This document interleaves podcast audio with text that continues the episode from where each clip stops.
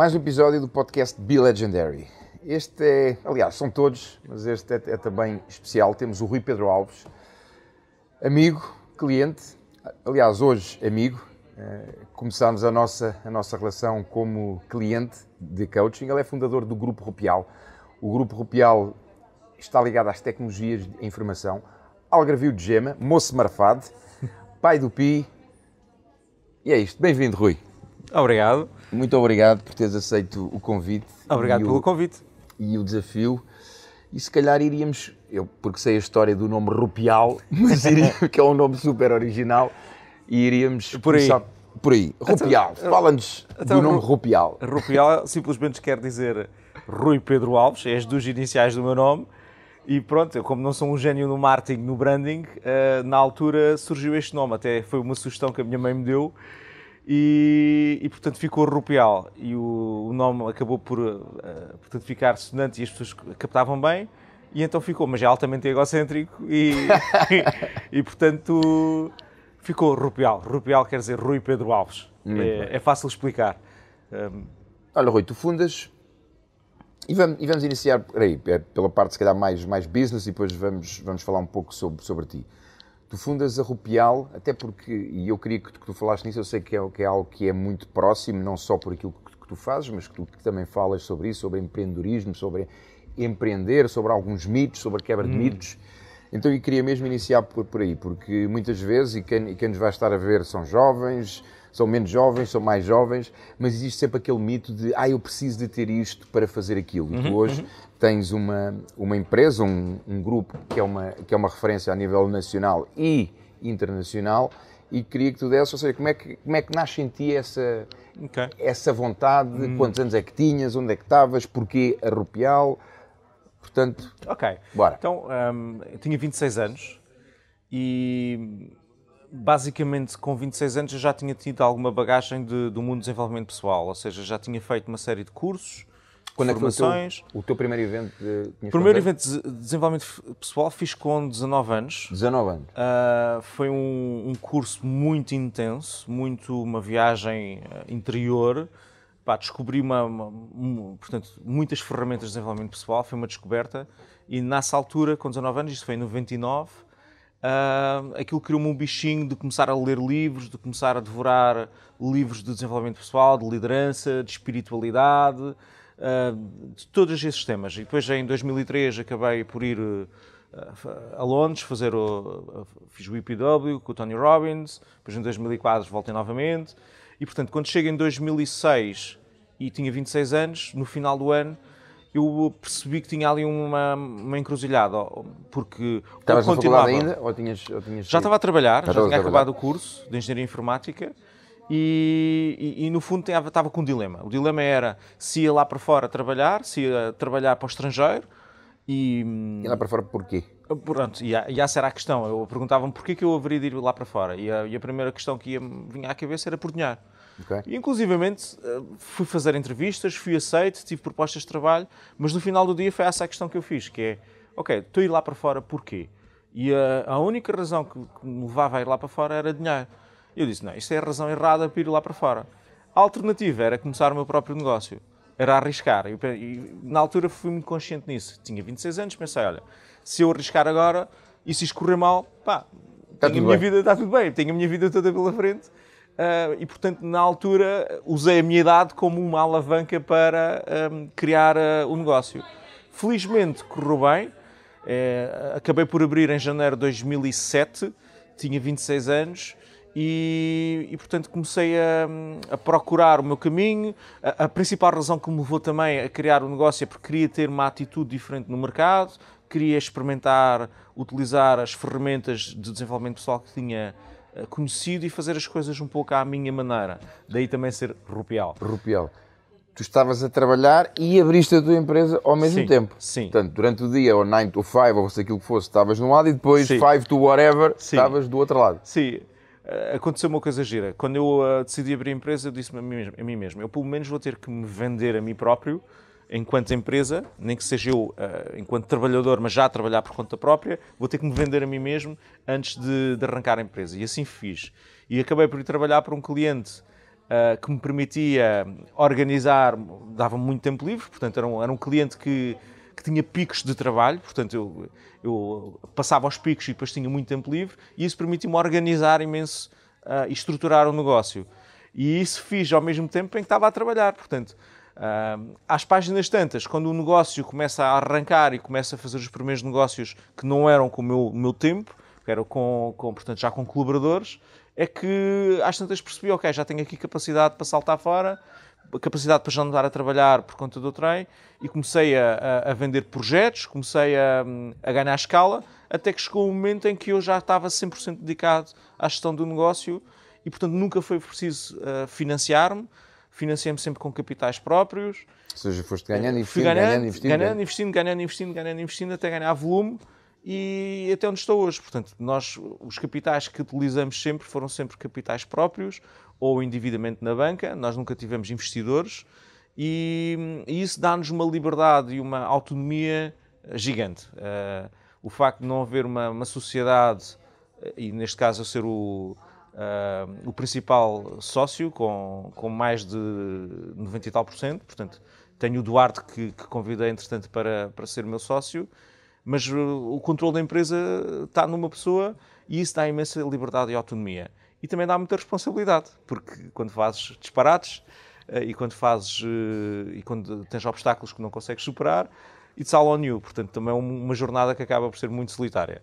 Okay. Um, voltando aqui, aqui um pouco atrás, até porque pronto, eu conheço, conheço, conheço bem a tua história, fruto da nossa, da nossa ligação, e queria passá-la também um pouco para o lado de lá. Portanto, tu inicias em janeiro de 2007. E 6. 7, desculpa. 2007. 7. Quanto tempo é que estás sozinho? Após quanto tempo é que tens o teu primeiro colaborador? Um, três meses depois, eu tenho o meu primeiro colaborador. Três meses depois. Em março. Em sensivelmente março, abril. Ok. Hoje estamos em maio de 2019. Tens quantas pessoas neste, neste, Mais de 150. Mais de 150 pessoas. Tinha okay. que perguntar o número exato, porque já não sei, mas é mais, mais de 150, 150 pessoas. pessoas. Eventualmente tiveste aqui altos em baixos, não é? Muitos. Uma, uma, uma das coisas que, que eu observei sempre desde o início, e nós conhecemos em 2014, 2014, 2014, 2014 portanto há 5 anos já, e uma, das coisas que eu vi sempre que, que te distinguem de outras empresas é a transparência, é a cultura que tu tens interna, é a forma como tu criaste, tu envisionaste e como uh, todas as pessoas que estão contigo vivem a Rupial e as várias empresas que fazem parte e os vários projetos que fazem parte do, do grupo. Fala-nos um pouco mais sobre cultura, a tua visão sobre a cultura, sobre a tua cultura, o que é que a cultura deve representar. Fala-nos um pouco sobre, okay. sobre isso. Um, a cultura, no final do dia, quer dizer a forma como nós nos comportamos uns com os outros. No final do dia, a cultura empresarial é isto. Por muito que agora esteja na moda e falar-se cultura, no final do dia, todas as empresas têm uma cultura, seja ela boa ou má, e a cultura representa a forma como as pessoas se comportam umas com as outras. No meu caso, no nosso caso, na Rupial, eh, desde o início que nós queríamos transparência, portanto, era uma coisa que eu, como colaborador, fazia-me espécie, era não ter acesso à informação.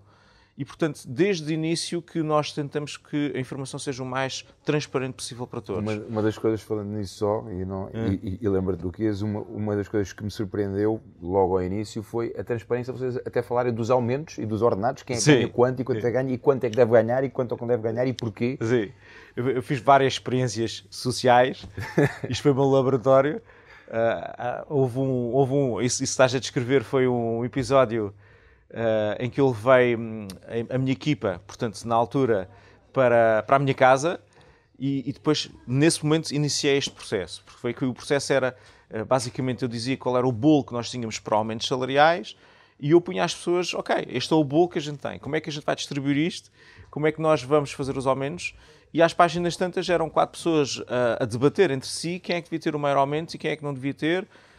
Um, e, e, teve resultados surpreendentes, que era a solução mais fácil era pegar no bolo e dividir por todos. Todos. E não aconteceu. Depois, o que aconteceu foi eles precisavam que houvesse uma ligeira diferença entre algumas pessoas, porque reconheciam que algumas pessoas traziam mais valor e aportavam mais valor do que outras. Uh, no final do dia, aquele foi um processo que foi difícil para mim, porque é duro, mas, no, mas depois desse processo estar concluído, durante um ano não há discussões de aumentos, não há discussões de, de salários, as pessoas tomaram decisão, fizeram parte da tomada de decisão na, na discussão dos salários e, e, e, por causa disso tinham ownership, tinham a conta, a imputabilidade sobre, sobre a decisão que tomaram. E isso fez com que as pessoas tivessem mais responsabilidade, que era uma coisa que eu queria. Portanto, eu queria que na cultura da empresa as pessoas tivessem responsabilidade e assumissem as suas decisões. E esse também foi um ato que na altura criei e, e, e que foi, bah, e que teve, teve resultados muito giros. Depois, nos anos subsequentes, eu continuei a fazer esse, esse uh, evento e mais tarde acabei com isso porque já era muita gente. E, uh, e às páginas tantas já era difícil conseguir isso. Mas os aumentos são comunicados transparentemente. Uh, as pessoas, quando são aumentadas, ficam todas a saber. É, é possível saber quem, quanto é que ganha cada um de nós aqui dentro. portanto, eu faço de maneira que, que os salários sejam transparentes e que isso não seja um tabu. Portanto, inclusivamente, se quiserem saber quanto é que eu ganho, eu explico às pessoas, mostro os valores e, portanto, não, não quero que isso seja um tabu, porque a ideia é tratar-nos aqui como adultos e não como crianças. Uh, portanto, e os adultos têm que saber lidar com estas questões e as crianças não sabem lidar com estas questões. E aqui eu quero que toda a gente seja sabe, adulta. Sabe lidar com estas questões. Olha, pegando nisso, e, e tu falaste aí num, num termo que é a responsabilidade. E se nós olharmos, nós estamos aqui na Rupial se nós olharmos, tens várias frases aqui ao longo do, do teu office e tens aqui aquelas três, três regras. Fala-nos um pouco disso sobre essas três regras. As, as três regras são regras que eu fui buscar a, a um mentor meu e, e, e que basicamente uh, querem dizer uh, faz o que está certo, é a regra número um, dá o teu melhor e mostra que te importas. E, portanto, no, fundo, no final do dia, se, se na cultura ficar isto, ficarem estas três regras, de fazer o que está certo. Portanto, aí estamos a ir buscar valores como a integridade e a ética e a, e a responsabilidade. Eh, portanto, se toda a gente fizer o que está certo e, e à partida toda a gente sabe o que é que está certo e o que está errado, eu acho que o, a melhor forma da gente distinguir isto é se eu for contar isto à minha mãe vou ter vergonha, então é provavelmente não está certo. Uh, ou, ou, se eu der o meu melhor e eu tiver a garantia que as pessoas estão aqui, estão a dar o seu melhor e estão a, a puxar por, pelos outros e pelos colegas, e se eu mostrar que me importe com os meus clientes e mostrar que me importe com uns com os outros, isso também vai se transparecer para fora e, portanto, só, se, só há essas três regras. Se toda a gente cumprir com estas três regras, vamos ter uma cultura que é espetacular. E, e portanto, e elas estão bem fixadas e, inclusivamente, nós estamos num processo em que estamos a, a refiná-las. Uh, mas, mas, são basilares uh, aqui dentro e são fáceis de curar e, e, é algo que eu quero que todas as pessoas sigam. Um, portanto, faz o que está certo, mostra que te importas e dá o teu melhor. Okay. O que é que tu consideras, até porque tens ou seja, um know-how não só toda a formação que tu vais fazendo e também é outra coisa que tu tens fantástica que é a formação que tu proporcionas uhum. à, tua, à tua equipa e queria que também falasse um pouco sobre isso, porque normalmente as empresas veem isso como um custo. Sim. Não é? Normalmente as empresas detestam, entre aspas, os budgets para formação, detestam terem que enviar alguém para formação e tu não. É, é, és alguém que investe nisso. Portanto, primeiro, a tua visão nisso, porque é que fazes isso? E segundo, o que é que te distingue a ti ou o que é que distingue a Rupial enquanto cultura das outras empresas? O que é que hum. vocês têm ou o que é que vocês fazem? Porque eu sei que isso é algo que é importante para vocês. O que é que vocês fazem por ser diferente e porquê? Ok. Então, a primeira pergunta, formação.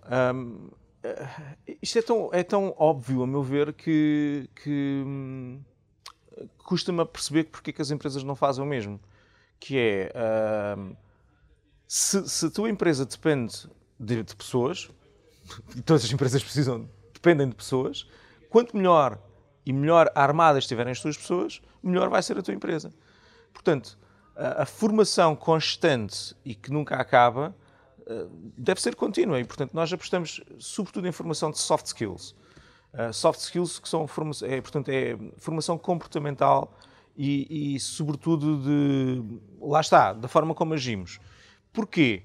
Porque a partir das hard skills, portanto, aquele, aquele conhecimento técnico, é aquele conhecimento que te faz chegar cá. E nós partimos do pressuposto que a sociedade hoje em dia é muito boa a formar em hard skills, portanto, as escolas de engenharia são ótimas, as escolas de design são boas, uh, portanto, e quando as pessoas chegam cá já têm boas hard skills. Então, aquilo que nós vamos fazer é vamos colmatar com soft skills. Portanto, eu invisto muito dinheiro em formação com as minhas pessoas, sobretudo porque eu consigo medir os resultados, consigo medir o retorno que isso dá para a empresa. E quanto melhor está o coletivo, um, melhor vai estar a empresa. Portanto, aquela máxima de nós somos, somos um, a média das 5 pessoas. Das 5 pessoas, portanto, eu quero é que a média seja cada vez mais alta e quero que quando alguém é adicionado à empresa, portanto, que a média suba e não deixa. E, portanto, nós vamos proporcionar sempre as formações para que as pessoas tenham as ferramentas comportamentais para conseguirem melhorar não só a sua vida profissional, como a sua vida pessoal, porque as duas estão interligadas. Um, e se calhar leva-me ao segundo ponto. Aquilo que. Eu não sei se é algo que distingue ou não, porque eu não estou.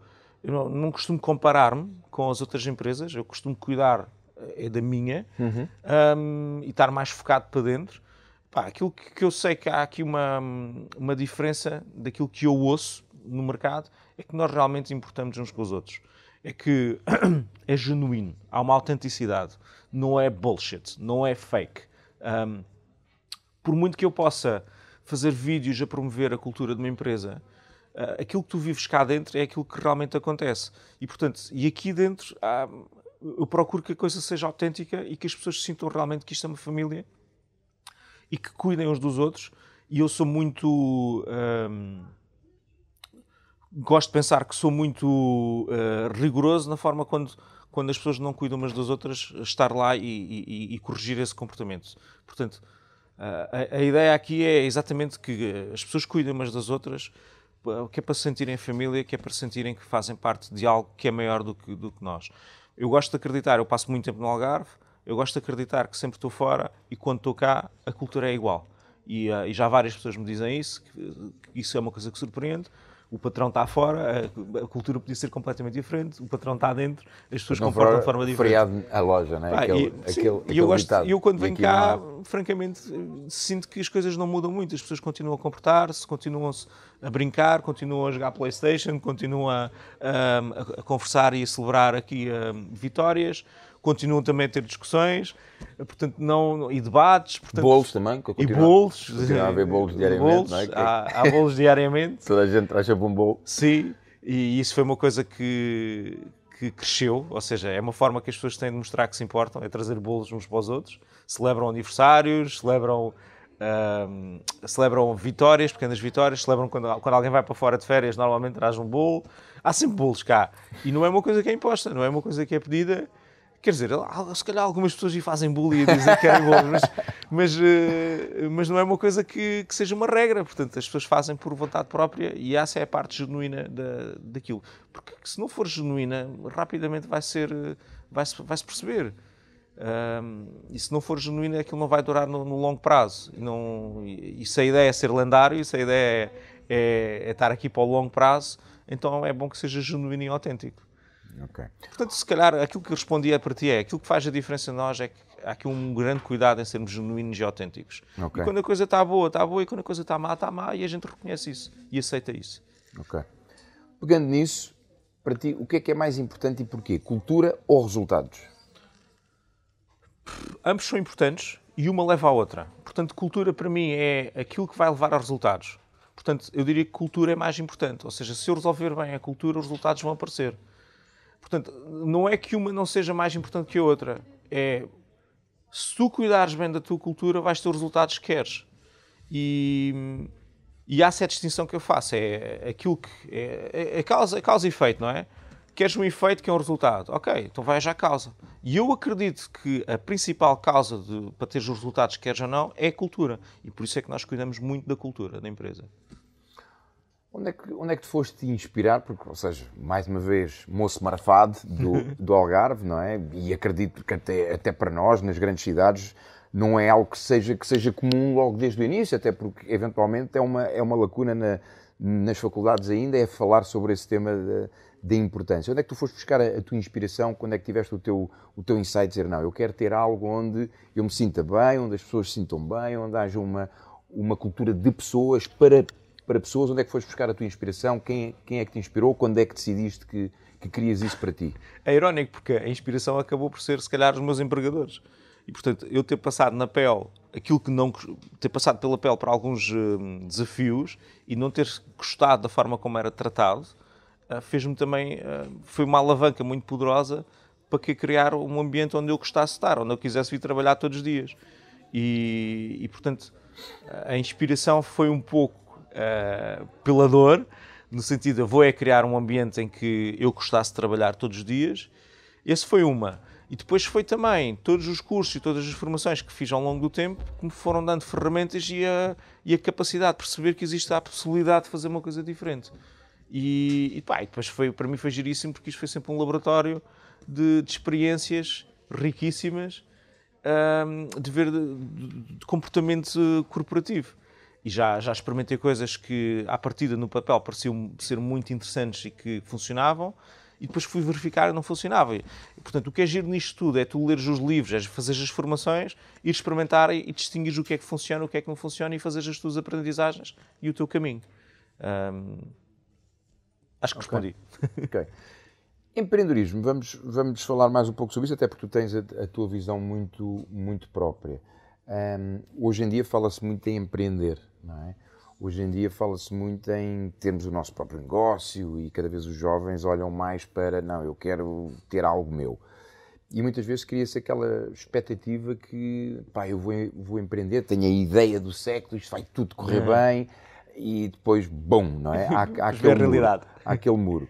Portanto, essa um. E depois também pegar uh, e, e, dar a tua visão, porque já passaste aquela barreira dos 10 anos, não é? Que uhum. se diz que aquelas empresas até chegar aos 10 e, pelo contrário, passaste muito bem, estás num, estás num, num excelente momento nos últimos anos, uh, expansão, com novos uhum. produtos, uh, crescimento. Sim. Portanto, ponto, ponto número um, empreender. Qual é, qual é a tua visão? O que é que, quem pensa nisso, o que é que deve estar preparado? Sim. Não é?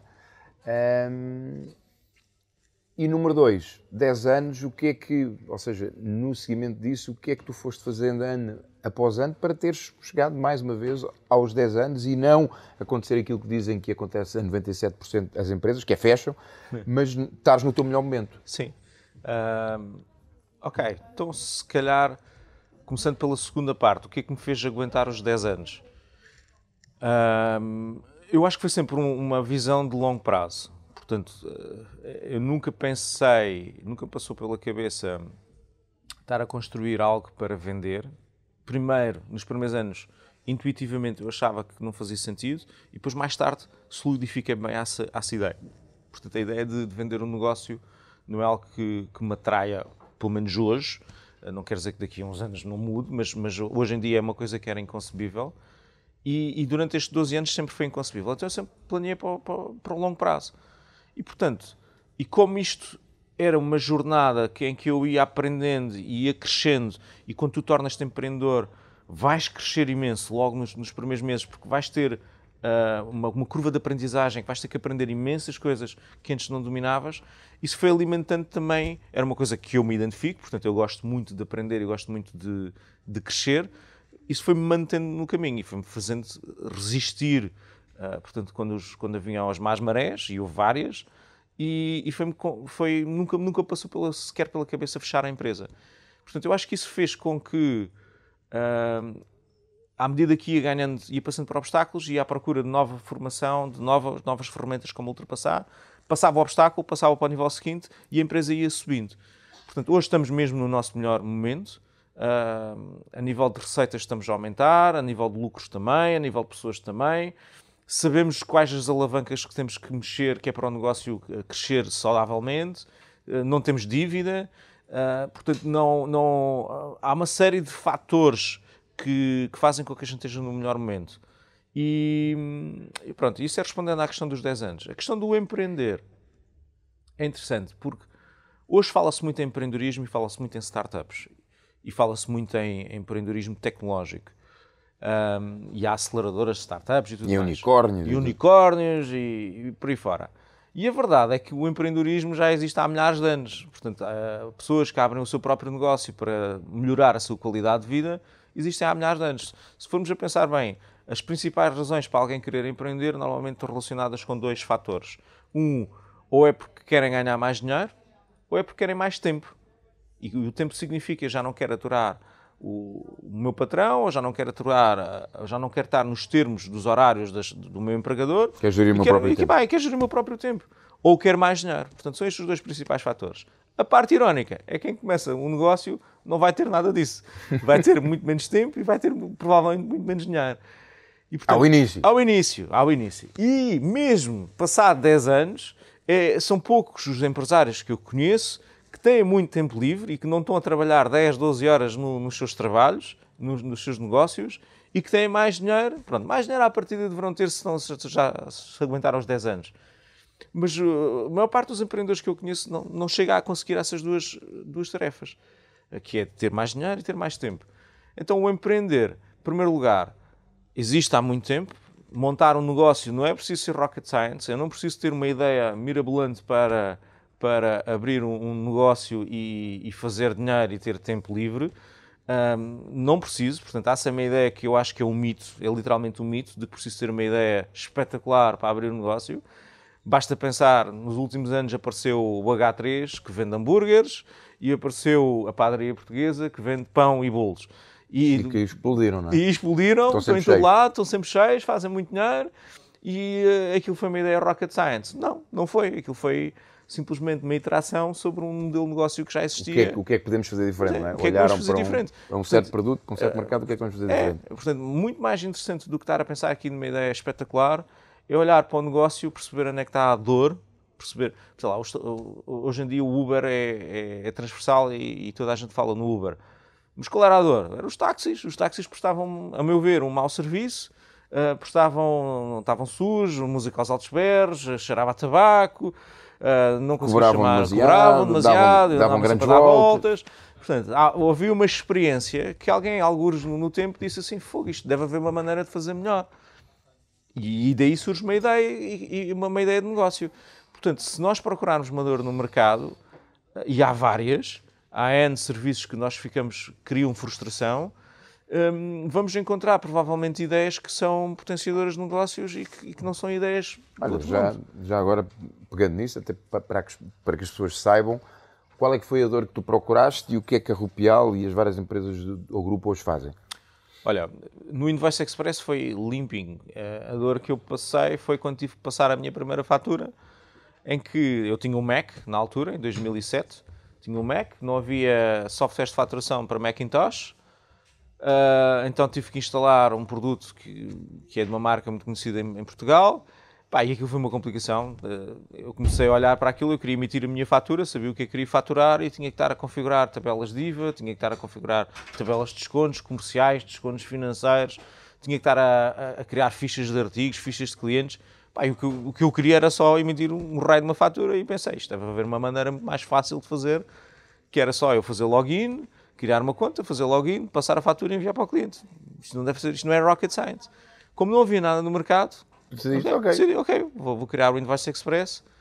E o Invoice Express acabou por ser o primeiro software as a service, portanto, num modelo em que as pessoas pagam uma mensalidade e uma subscrição do serviço, uh, em Portugal, de faturação e eh, na altura já havia um software online, mas tinhas que instalar na mesma e aquilo tinha que estar num servidor. Mas no modelo software as a service fomos os primeiros. E, e a ou ideia seja, pegou. Para, para leigos, software as a service é. É um modelo de subscrição, ou seja, a pessoa em vez de comprar uma licença de software que é anual, paga uma mensalidade e tem sempre o software atualizado, tem sempre o produto na, com as, as, últimas funcionalidades, atualizado para, para as finanças e não tem que estar a pagar updates, vá lá. Portanto, é um, um, modelo diferente de licenciamento. E na altura não havia nada nesse, nesse aspecto. Esse foi, foi uma dor que nós vimos e que lançamos o produto. E o produto hoje em dia já tem mais de 7 mil clientes e continua a crescer. E é, e é, e é a meu ver, há, há uma, comunidade de fãs do produto muito interessante. Um, essa foi uma dor. A outra dor, na Quan, que, tem, que é, que é um, portanto, uma empresa que, ao fim e ao cabo, resolve o problema de, de criar equipas de, de software Portanto, aquilo que nós fazemos para os nossos clientes é, é encontrar talento e montar uma equipa de software que seja produtiva e que, tenha, e que esteja adaptada à cultura do nosso cliente, uh, surgiu porque nós também tínhamos esse problema. Portanto, como nós ganhamos portanto, know-how ao montar uma equipa de, de, software, começamos também a vender esse serviço para clientes e hoje em dia é um negócio que expandiu imenso. E também há a vertente do cliente, a vertente do consultor, do, do developer, do, do, talento, é nós fazemos um acompanhamento muito uh, em cima de, das nossas pessoas, preocupamos-nos com elas. Cuidam delas. Cuidamos delas. E, e ao fim e ao cabo, nós sabemos as dores do que é que, do que, é que um developer sente quando está num cliente, porque eu também fui developer e também sentia essas dores. Um, e portanto, portanto, e isso acabou por passar para, para a cultura da empresa. O clã, que é o último produto, o clã HR, é também parte de uma dor nossa. Nós queríamos ter um software que, que fosse fácil de usar para a gestão de férias. Quando tens 150 pessoas, gerir férias no Excel não é uma coisa que seja muito Simples. simpática. E, e, nós queríamos ter a capacidade de poder marcar férias, do colaborador marcar férias, nós aprovarmos, de termos um registro que te permitisse facilmente importar depois para fazer o payroll, portanto o pagamento de salários e acabamos por desenvolver a nossa solução interna para resolver um problema nosso, mais uma vez, e depois abrimos aquilo para o mundo e tornou-se um produto, hoje em dia, também muito, muito utilizado. Portanto, são três produtos, aliás, dois produtos e, um, e uma área de serviços, e que surgiram sempre de uma dor que o mercado tinha, em que nós olhamos para a dor do mercado e dissemos, ok, vamos, vamos tentar fazer melhor, vamos procurar fazer melhor, à nossa maneira. Outras duas, duas questões. Uma, ouvi-te aí mencionar já várias vezes, fazer mais simples, e mencionaste agora, e fazer melhor. Uhum. É isso que te, que te move ainda hoje, ainda hoje, em dia? É esse o teu principal, a tua principal fome? A gente fala de fome, uhum. não é? Uh, fome, mas num outro, num outro sentido. É, isso continua a ser a tua principal fome, aquilo que te move ainda hoje em dia? Fazer algo de uma forma melhor e mais simples? É, é uma pergunta interessante. Eu acho que sim.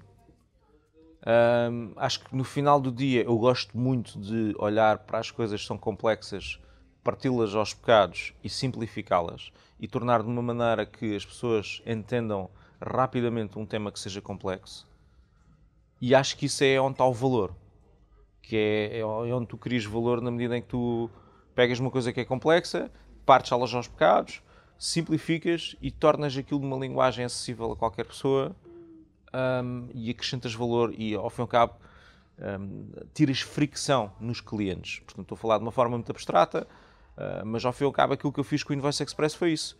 Eu olhei para, para os softwares de faturação e percebi, olha, eu se tiver stocks, se tiver armazéns, isto vai, vai, vai complexificar o produto todo. Então, ok, então a gente fez um cut. Não há cá stocks, não há cá armazéns, não há cá gestão de, de, de stock. Um, fizemos esse cut e de repente temos um nicho de negócio que é empresas de serviços, que é aí 99% das empresas em Portugal. E, pá, e ao fazermos isso, simplificamos o produto para, para toda a gente.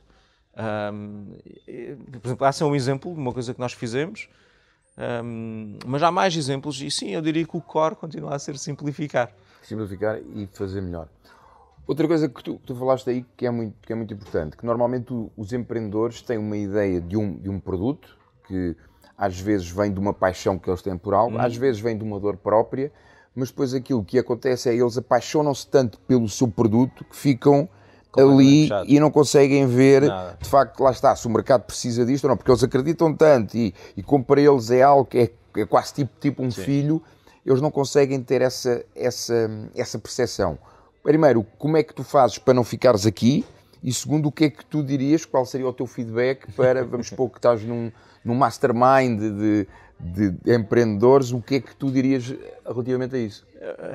É muito comum, sobretudo nesta época das startups, uh, ver os empreendedores completamente apaixonados pelo seu produto, pelo seu bebê, e esquecerem-se que têm clientes e, e, de ouvirem os clientes. E, e, é muito, muito comum acontecer nós apaixonarmos pela ideia do negócio, pelo produto e ficarmos completamente isolados. Ou seja, Uh, Podem-me dizer que, aliás, a, a, melhor medida é se os clientes estão-nos a comprar o produto.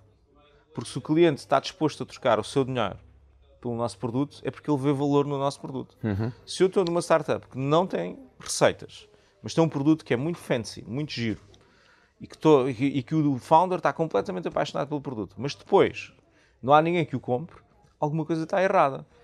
E agora, o, mas parte... isso acontece muito, não é? Acontece isso, muito. Agora, visto, visto aqui de fora, muito. parece que é algo simples, mas isso mas é... acontece muito. É o e, e há N produtos e N empresas que estão aí fora que só sobrevivem porque há alguém a pôr dinheiro lá dentro.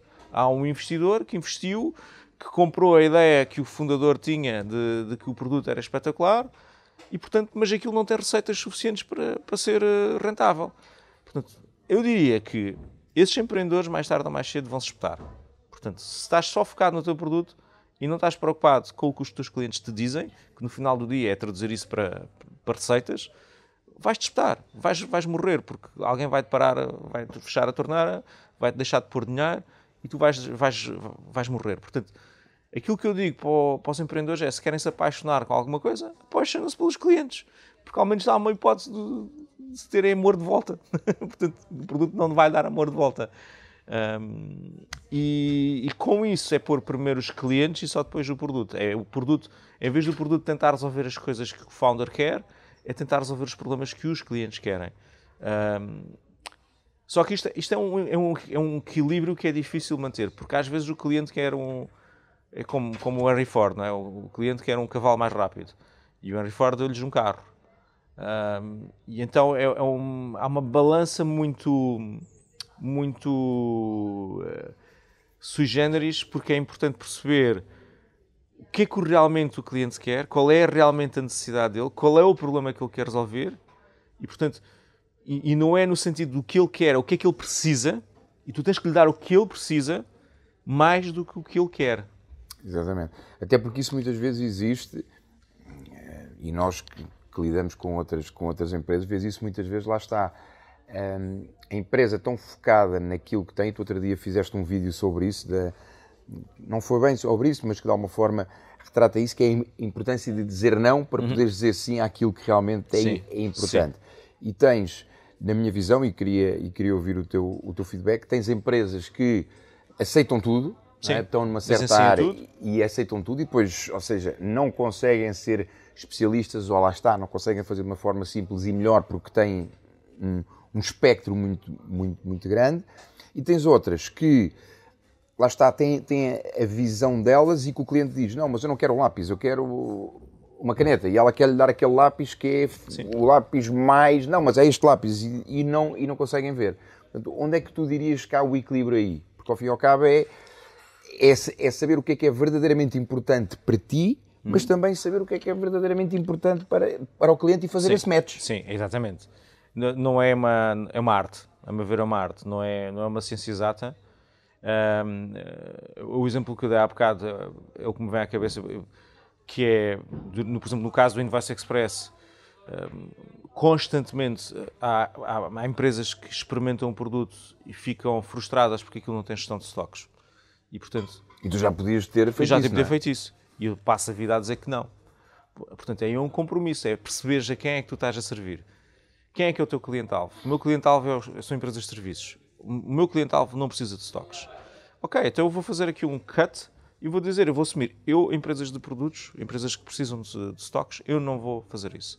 Ou vou arranjar aqui uma solução intermédia, que a pessoa tem a gestão de stocks no outro produto, faz, faz, faz essa gestão no outro ali, e nós é só faturação. Um, isso é, um, por exemplo, é saber dizer não.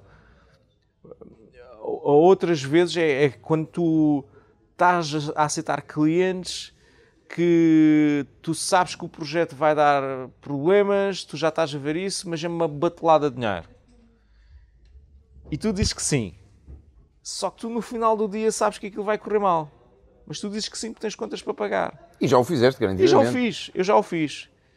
Acho mas é, é preciso algo... coragem para não o fazer. E aquilo que, que eu, portanto, a aprendizagem que eu fiz foi quando eu comecei a dizer não a esses projetos, sofri, porque deixei aquele dinheiro na mesa, não é? Portanto, e às tantas tive que estar ali a, a, com margens muito pequenas para sobreviver, porque eu não tinha financiamento externo. E, e o que é que aconteceu?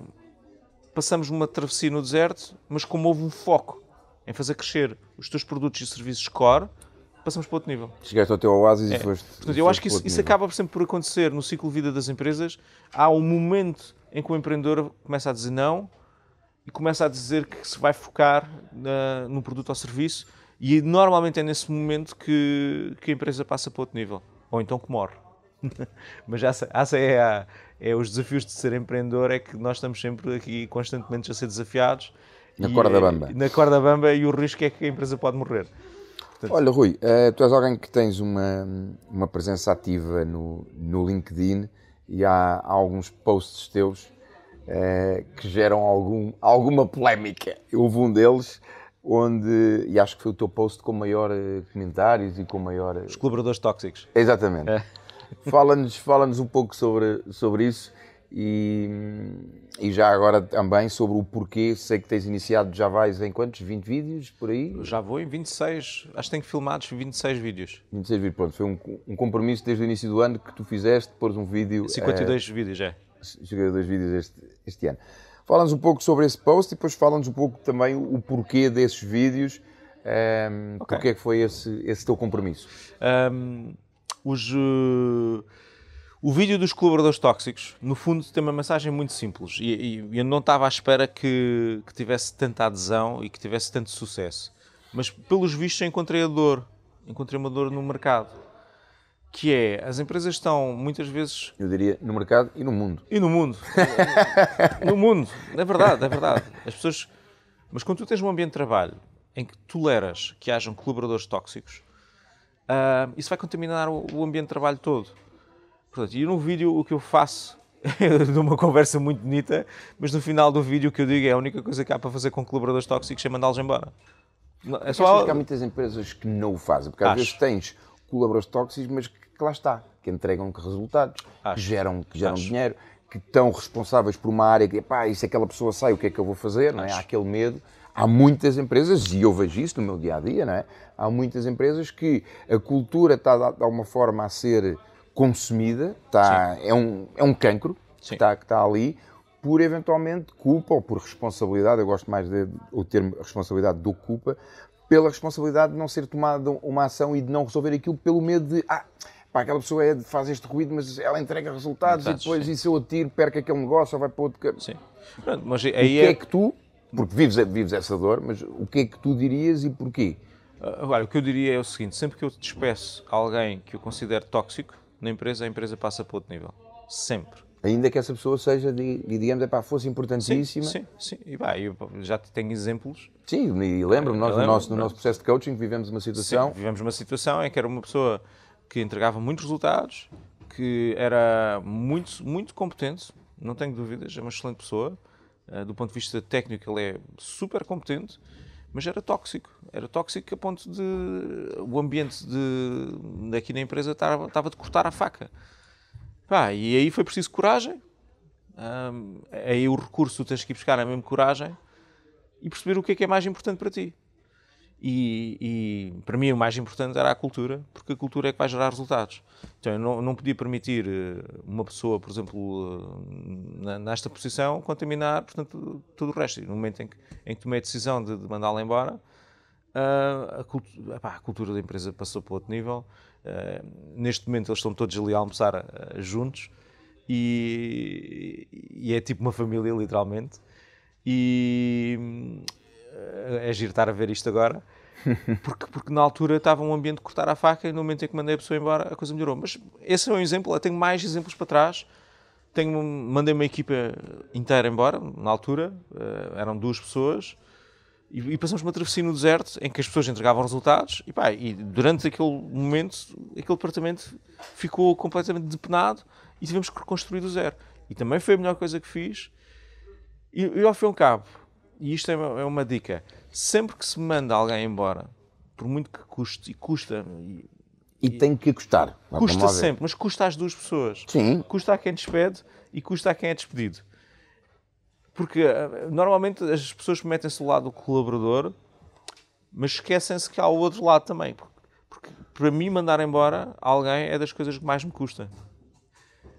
Mas quando eu racionalizo,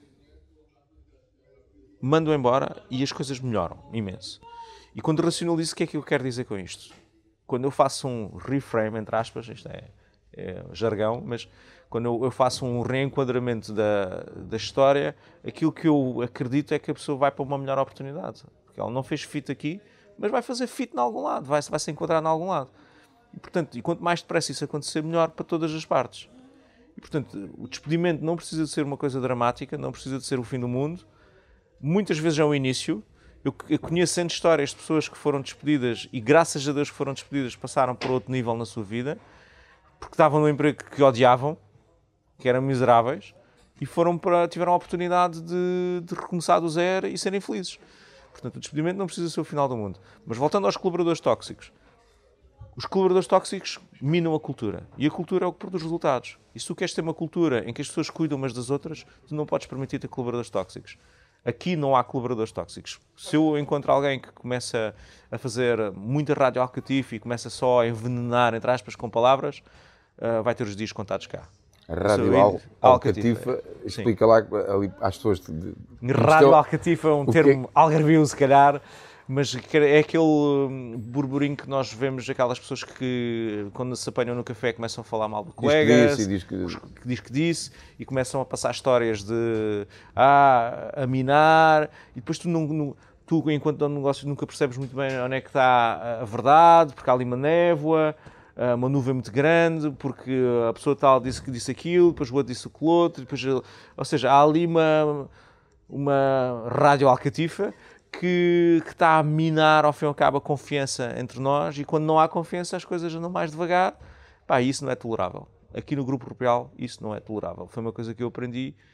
Uh, eu quero que as pessoas se deem bem, quero que as pessoas confrontem, quero que as pessoas digam as coisas na cara e quero que as pessoas se tratem como adultas. E se, se estamos só a, a, envenenar ao fim e ao cabo, isso vai, vai contaminar a empresa toda e, portanto, depois não vai produzir resultados no final do dia. O que é que eu noto? Acho que o vídeo teve muito sucesso porque há muitos, e agora vou ser uh, uh, se calhar um bocadinho mais uh, desafiador, acho que há muitos líderes que não estão a fazer o seu trabalho. E o seu trabalho é cuidar das suas pessoas. E a meu ver, há, há, há um espaço muito grande na liderança de tomarem decisões e, e, perceberem que quando têm colaboradores tóxicos a empresa não evolui, mesmo produzem resultados extraordinários a essas pessoas às vezes mandar aquele vendedor embora que, que é o top seller, mas que só que contamina a empresa e só manda tudo abaixo e não respeita ninguém, é a melhor coisa que pode acontecer para a empresa e a empresa vai se redescobrir e vai encontrar pessoas que dentro da empresa que, um, ehm, que vão, vão, vão surpreender. Portanto, eu acho que, e aqui fica o desafio, acho que se aquele vídeo teve muita, muito sucesso, e teve, um, ehm, é porque uma parte da liderança não está a fazer o seu trabalho e a cuidar das suas pessoas e da sua cultura. Porque isto é um barco, não é? Isto é um barco. E, e todos têm que remar para o mesmo lado. E se há um tipo que está a furar o buraco lá, está a fazer um buraco lá em baixo, não está a ajudar nada. Por muito que remos. Por muito que remos, não sais no mesmo sítio. Okay. Liderar para ti, e já que falaste nisso agora, e eu subscrevo integralmente isso, o que é que é liderar para ti? O que é que, o que, é que deverão ser os três principais, ou os quatro principais, ou whatever, pontos de foco de um líder, na, na tua visão, pela experiência que tens, uh, quer por aquilo que fazes, quer pelos cursos, pelos livros que leste. Uhum. O, que é, o que é que dirias são os 3, 4, 5 pontos principais de um líder? Olha, o primeiro ponto é que. Hum, o primeiro ponto, a meu ver, é um líder tem que servir, tem que servir os outros. Ele está ali para, para prestar serviço. E, e, prestar serviço não quer dizer que é subserviente, ou seja, prestar serviço é, é olhar para, para as suas pessoas e ter a capacidade e a coragem de tomar as decisões que levem as pessoas do ponto A ao ponto B, sendo que o ponto B é onde eles querem chegar. Portanto, um líder está ali para servir as suas pessoas. Um líder tem que ser, a meu ver, humilde, tem que saber ter capacidade de ouvir, de escutar, tem que ter a capacidade de motivar, influenciar e inspirar as suas pessoas e, e ao fim e ao cabo tem que ter a capacidade de desbloquear, desbloquear problemas, obstáculos, perceber onde é que estão as fricções dentro da organização e predispor-se a resolvê-las. Acima de tudo, também tem que confiar, tem que saber confiar nas suas pessoas, tem que saber dar-lhes autonomia, criar essa autonomia, fazer o caminho para que as pessoas ganhem essa autonomia e essa confiança. Mas no final do dia, se eu tivesse que dizer, a liderança resume-se a servir. Se tu serves as tuas pessoas, hum, estás a fazer o teu trabalho bem. Por exemplo, voltando à questão dos colaboradores tóxicos, quando tu permites que haja um, uma pessoa que está a envenenar o teu ambiente de trabalho, tu não estás a fazer o teu trabalho, não estás a servir o teu grupo de pessoas. Um, e agora também fazendo aqui um à parte, o colaborador tóxico, obviamente, que se tiveres conversas com, com a pessoa, que se fizeres coaching, que se fizeres mentoring à pessoa e a pessoa melhorar, o problema resolve-se. Não, não, não, precisa terminar com a pessoa mandar-se embora. Mas se, se, tu fazes esse caminho e a pessoa não muda e as coisas não mudam e continua a haver aquela névoa, pá, é, a melhor forma que tens de servir as tuas pessoas é mandá-la embora. É deixar ali. Até porque, e mais uma vez aqui pegando naquilo que, que já falámos aqui, e na ótica da própria mudança e do desenvolvimento, muitas vezes essa dor é aquela que se calhar leva aquela pessoa a pôr-se em causa, a hum. refletir e ela própria Sim. a fazer alguma mudança, não é? A tomar Sim. a consciência e, e, a fazer alguma mudança. Olha, nestes 12 anos de, de Rupial, quais foram as tuas três maiores aprendizagens? Olha, vou complementar aquilo que acabaste de dizer. Olha, uma das aprendizagens que tive foi sempre que, sempre que eu melhorava, a empresa melhorava. O que é que isto quer dizer? Quer dizer que sempre que o líder da organização passa para um nível seguinte de consciência, e isso quer dizer, nível seguinte de consciência é o quê? Ele tem, aprende uma nova distinção. Sei lá, uh, às páginas tantas eu aprendi a ler relatórios financeiros. Não sabia ler. No momento em que aprendi a ler relatórios financeiros, eu comecei a gerir a empresa de outra forma. E os OKRs? Este, os OKRs. Este, este, ano? Os OKRs. Este ano foi os OKRs. No momento em que aprendi OKRs e implementei na empresa, a empresa passou para outro nível.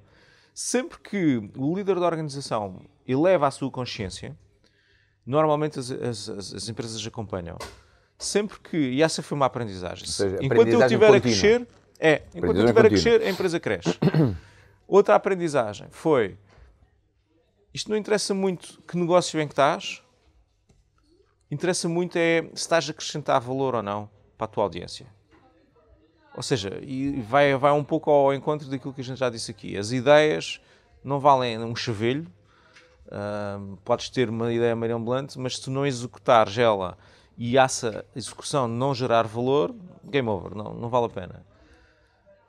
Outra aprendizagem. Sempre que tu cuidas das tuas pessoas e confias isso significa, e, e tiveres as pessoas certas na cultura certa, uh, elas também vão cuidar de ti. Uh, Outra aprendizagem. Hum, sistemas, ter sistemas e processos são muito importantes, é verdade. Demasiados sistemas e processos hum, é como se fosse gordura nas artérias. Portanto, aquilo não flui.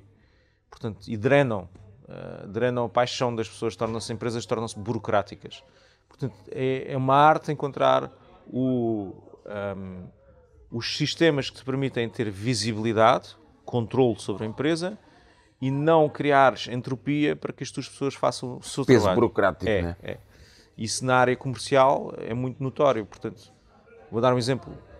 As empresas que têm CRMs muito complexos, em que o comercial passa uma hora a introduzir dados só para gerar relatórios, não é produtivo. É, é preferível o comercial estar na rua a fazer contactos e a lidar com clientes do que estar a preencher uh, o CRM. Então, se calhar, é preciso outro tipo de CRM, é preciso outro tipo de sistemas. Uh, essa também foi uma aprendizagem. À medida que nós vamos otimizando sistemas, nós vamos tendo ganhos. Outra aprendizagem que, que, tive, às vezes não é crescer, não é pelas receitas, não é pelas vendas, é sim pela otimização de custos. É muito mais fácil tu produzir mais lucro se otimizares uh, despesas do que do que aumentar nas receitas. uma frase aí é. que é, é, como as unhas, não é? é as despesas têm que ser como cortar as unhas, não é? Sempre Curtinhas. que elas crescem, a gente vai ter que ir lá cortá-las. Tem, tem que estar curtinhas. Porque isso é o que vai gerar resultados no final do dia. Outra aprendizagem. Lucro não quer dizer dinheiro em caixa. Esta para mim foi fundamental. Eh, eu posso ter um milhão de euros de receitas, ter 100 eh, mil euros de lucro e ter, uh, estar endividado até aos cabelos. E isso acontece quando nós confundimos lucro com dinheiro, que são coisas completamente diferentes. Porquê? Eh, numa área de serviços em que tu pagas, em que os teus clientes pagam 30, 60, 90 dias, eh, é muito comum tu registares as vendas e registares o lucro naquele mês, mas tu só vais ter o dinheiro passado 90 dias. Então, fazer uma gestão de tesouraria é crítica e saber como é que tu, que indicadores é que tens para gerir essa, essa tesouraria é crítico. Uh, epá, houve milhares de aprendizagens de liderança, então houve milhares. A questão dos colaboradores tóxicos para mim foi uma aprendizagem enorme. Eu, tipo, eu passei, passei muito maus bocados ao longo da história da empresa. Uh, a outra, uh, encontrar as pessoas certas para os lugares certos é uma, é uma aprendizagem, que é quando tu tens as pessoas certas, tudo muda e encontrar a pessoa certa é uma arte também, não é uma ciência. Encontrar alguém que está alinhado com a tua cultura, princípios, valores e que tenha a capacidade de levar a empresa para outro nível não é fácil encontrar, mas quando encontras, tudo muda. Sei lá, houve tantas aprendizagens. Okay. Olha, e os, os, três maiores erros, ou que tu fizeste, ou que tu vês, hum. que normalmente acontecem no, no empreendedorismo? E tu, se calhar, até já, já fizeste algum? Já. Uh, boi. uh, olha, estou-me a lembrar de um que aconteceu muito cedo na empresa, foi para em 2008 ou 2009, que ao fim e ao cabo tu confiares numa pessoa uh, e a pessoa não. Porque confiavas, porque já a conhecia já há muitos anos, era um amigo de infância, deixou de ser, e, e ao fim e ao cabo deste, destas chaves do teu carro, não é? E confiaste cegamente e a pessoa acabou por fazer uma série de disparates e tu continuaste a confiar e a pessoa continuou a fazer disparates e continuaste a confiar, a confiar, a confiar, confiar cegamente numa pessoa quando tinhas tantas evidências de que a pessoa não era de confiança. Esse foi um erro. É, achar, achar que a tua relação pessoal podia se transpor para a relação profissional e, e eventualmente é aquela self de amigos amigos nossos à parte, não é? Sim, mas eu até acredito que os amigos possam fazer negócios à parte. Tens é que ter uh, cuidado quem é que estás a contratar, contratar realmente. E haver a consciência que é, é amiga que é negócio, não é? Sim. Haver aquela consciência e ver, clara. E ver o que realmente está a acontecer. A mim, naquele caso, foi preciso um amigo meu abanar-me, esse verdadeiramente amigo, e dizer: este gajo não é teu amigo, este gajo só está só está a prejudicar-te. E hum, essa foi uma. Um erro que é comum nós contratarmos amigos ou familiares uhum. e. Sim, isso vê-se muito. Mas... E não, não contratarmos a pessoa que realmente precisamos. Uh, outro erro. Deixa-me pensar. Olha, ser demasiado otimista. Eh, acho que os empreendedores são estupidamente otimistas na, na, na previsão de, de resultados e, e, acho que o erro aqui é, é, é, é literalmente estás-te a preparar para o melhor e devia ser ao contrário. Tu devias te preparar para, para, para o pior, pior, e esperar o melhor. melhor. Uh, acho que o erro é que a maioria dos budgets e a maioria dos orçamentos são demasiado otimistas Pá, esse é um erro que não é fácil corrigir, uh, mas é um erro. É, é, é, é, os empreendedores não se porem em causa e começarem a questionar o seu próprio pensamento, a sua própria linha de pensamento e perceber quais são os pressupostos que estão a, a assumir ali e que, tudo, e que esses pressupostos podem cair. Vou dar um, um exemplo. Estão a pressupor que o banco lhes empresta dinheiro, ou que o fundador ou que o investidor lhes vai arranjar dinheiro. Estão a pressupor isso. Isso é um risco enorme. Porque não existe ainda, não é? Porque não existe ainda. E então o, o erro aí é, é, ser demasiado otimista e contar com, com algo que poderá não acontecer com uma grande probabilidade, porque a economia pode mudar ou porque o investidor pode não, não achar que, que, já não vale a pena. Uh, e há. Pá, esse é outro. Outro erro. Uh, sei lá, já falei num de recrutamento, já falei um de. Uh, aqui mais de Deixa-me pensar. Outro erro. Hum... Não, olha, outro erro é esperares demasiado tempo para mandares aquela pessoa que tu já sabes que tens para mandar embora há muito tempo e que já sabes que a pessoa já devia ter ido embora e tu estás só a dar mais uma chance e só a dar mais uma chance e as chances nunca acabam e e, e, não mandares a pessoa embora mais cedo. Acho que esse é um erro que muitos empreendedores fazem. Que tem o reverso da medalha, porque, por exemplo, eu também já tive aqui em casa exemplos de pessoas que eu, às páginas tantas, quis, achei que esta pessoa não, não se enquadra bem aqui e que ficaram, deram a volta, passaram por cima e foram dos melhores, uh, das, melhores das pessoas que mais produziram cá. Há pelo menos um, uma história cá, cá dentro de casa que é assim. E portanto, o erro é não esperar demasiado tempo, mas também não dar tempo suficiente para que a pessoa encontrares o, o equilíbrio. O equilíbrio que, que, e o para cada caso vai ser um caso, não é? E o equilíbrio tem, passa sempre pela preparação, na medida em que se tu criares milestones e métricas que, que a pessoa deve atingir, é dar esse caminho para que a pessoa atinja e fique. Portanto, para mim, o que é justo e o nosso trabalho enquanto líderes é exatamente criar esse, esse caminho para que a pessoa saiba se está a cumprir ou não, porque a maioria das empresas esse caminho não existe, não está visível, essas métricas não estão disponíveis e a pessoa não sabe se está a fazer um bom trabalho ou não. Esse é um erro comum. Olha, Rui, hum, antes de fecharmos, queria escutar-te aqui mais duas ou três coisas. Um, conselhos. Que, embora conselhos, se fossem bons, não se, não se davam, vendiam-se, não é? Mas ainda assim, a tua, a, tua, a tua visão, a tua percepção para quem vai iniciar agora ou quem tem ideias de iniciar um negócio próprio, três, três eh, percepções, três conselhos, três feedbacks, feed forward hum. que, tu, que tu darias a essas, a essas pessoas? Ah, dependendo do ciclo de vida da empresa, eh, os conselhos podem variar. Porque, mas, uh, ok, se eu olhasse para trás e fosse dar um conselho a mim próprio, eu dizia, não te metas nisto. Não, não, não. não. Uh, eu acho que o conselho que, que para, por exemplo, para quem está a pensar abrir o seu próprio negócio é tenham a certeza que conseguem descobrir os recursos internos para, para aguentar quando a maré estiver em baixo. Porque quando a maré... Resiliência, persistência, é, resiliência, fé, esperança. Fé, esperança, a capacidade de levar com um, estômago, um rumor no estômago, a capacidade das pessoas não serem leais a ti, de serem desleais, uh, a teres começado do zero. A mim já me aconteceu várias vezes até. Houve dois momentos em que perdi a minha equipa de engenharia, por exemplo. A minha equipa de engenharia simplesmente saiu Normalmente o que acontece é quando o líder sai, os outros vão atrás. Isso são. Isso, por exemplo, um conselho é não desesperar aí.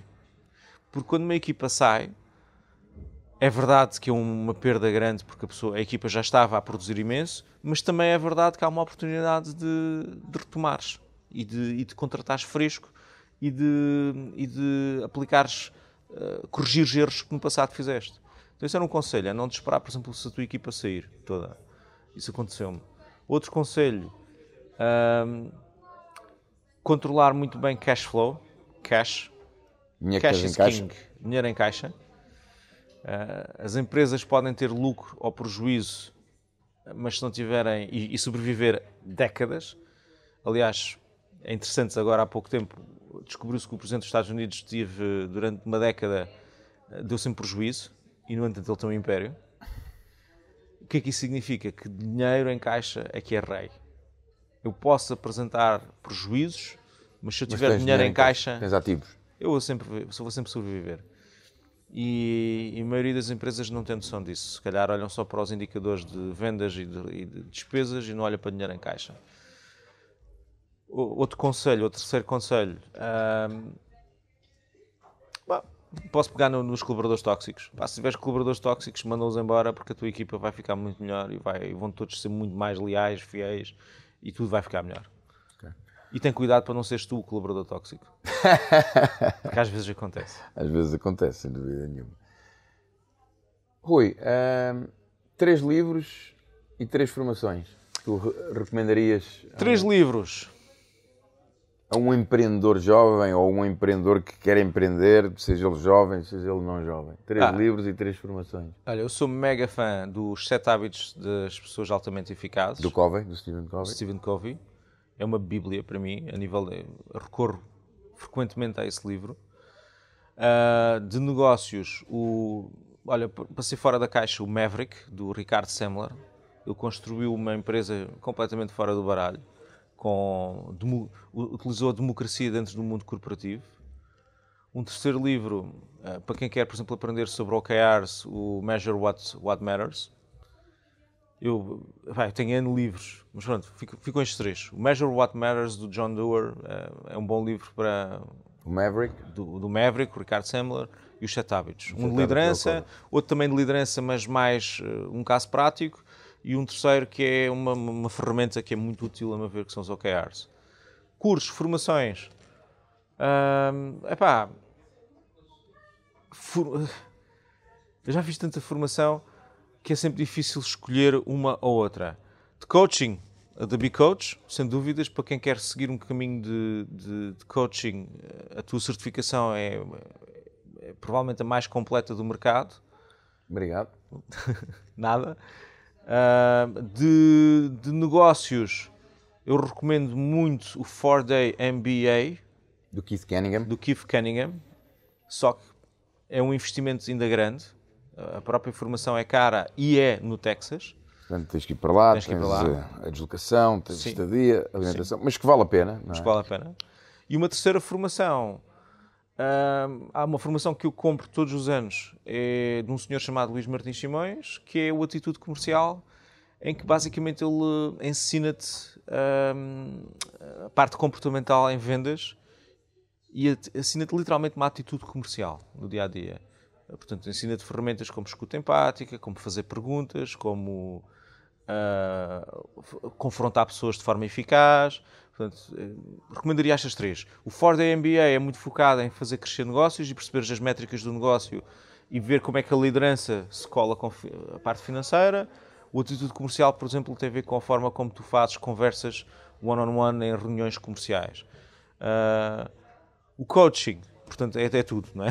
Tens uma, uma, série de, de ferramentas de desenvolvimento pessoal que te levam a, a, literalmente a desbloquear o caminho para chegares do ponto A ao ponto B, que ao fim e ao cabo é a, o fundamento do coaching. Olha, Rui, eh, pegando nisso e para nós fecharmos ponto A e ponto B, imagina-te que estás daqui a uns anos, sei lá, já na tua no final da tua carreira e, e a saboreares ainda, ainda mais a tua vida e que te era permitido, sei lá, escreveres um, um, manuscrito com as tuas três aprendizagens que deixarias para hum. o resto da humanidade empreendedora. então, olha, é, é giro dizer isso. E está um pouco ligado também ao ser lendário. Eu acho que para seres lendário e chegares ao final da tua vida tens de deixar um legado. E se, se formos pensar num legado do ponto de vista empreendedor, o maior legado que tu podes deixar é, é, é, umas, é organizações que não só primam pela excelência e pelo crescimento que todos querem, mas também pela felicidade. Ou seja, criar organizações.